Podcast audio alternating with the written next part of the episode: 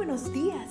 Gracias por estar con nosotros en este bendecido día. Ven y juntos aprendamos y realicemos el estudio de nuestro matinal titulado Nuestro maravilloso Dios. Te invitamos a recorrer con nosotros las promesas que el Señor tiene para ti el día de hoy. Sean bienvenidos. 21 de julio. Recuerda el pato. Romanos capítulo 8, versículo 33 al 34. ¿Quién acusará a los escogidos de Dios? Dios es el que justifica. ¿Quién es el que condenará?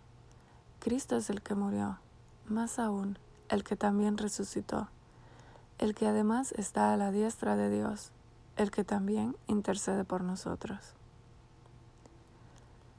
A Juancito no le gustaba lavar los platos, mucho menos cuando Sally, su hermana, se lo pedía. Pero esa tarde, justo después del almuerzo, Juancito aceptó sin chistar la tarea que tanto detestaba. ¿Qué había producido en él semejante cambio? Max Lucado nos cuenta la historia. Dice él que esa mañana Juancito había estado tomando puntería con su onda. Como de costumbre, no había acertado ni una sola vez, pero eso no lo había sorprendido porque él sabía lo malo que era en esto de dar en el blanco. Ya de regreso a casa, Juancito divisó a lo lejos el pato favorito de la abuela. Seguro de que una vez más vallaría, apuntó con su onda y disparó. La piedra dio justo en la cabeza del pato y lo mató. Sin saber qué hacer, Juancito escondió el cuerpo del delito pero cuando miró alrededor, observó que Sally había presenciado la escena. En ese momento comenzó la tortura.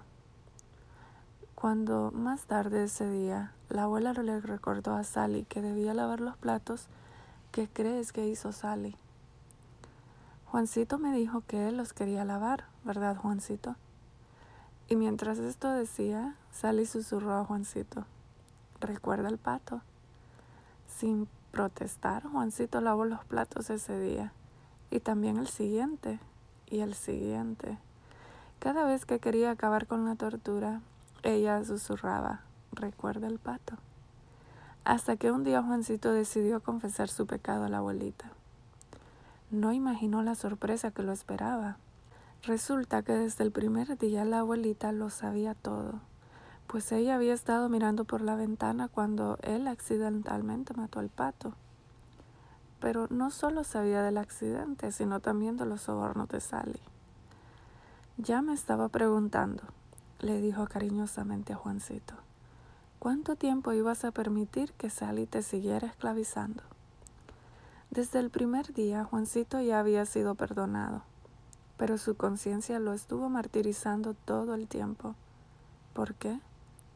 Porque, como bien dice Lucado, estuvo prestando atención a las palabras de su acusador. ¿Has estado tú cometiendo el mismo error? Cuando, por haber pecado, Satanás te quiere acusar y te quiere hacer creer que no hay esperanza para ti. Recuérdale nuestro versículo para hoy. Nadie te puede acusar, mucho menos condenar, porque Cristo murió por ti resucitó por ti y ahora está intercediendo por ti.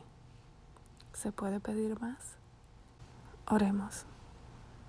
Bendito Jesús, gracias porque tu sangre preciosa nos ha limpiado de todo pecado y de toda maldad y nos ha ya perdonado. ¿Quién nos puede acusar? ¿Quién nos puede condenar? En el nombre de Cristo Jesús. Amén.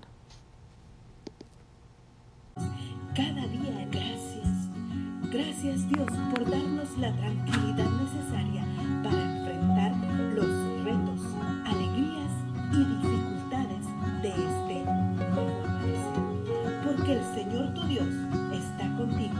Como guerrero victorioso se deleitará en ti. Con gozo te renovará cada día con su amor. Te esperamos el día de mañana para continuar cobrando aliento en la de nuestro.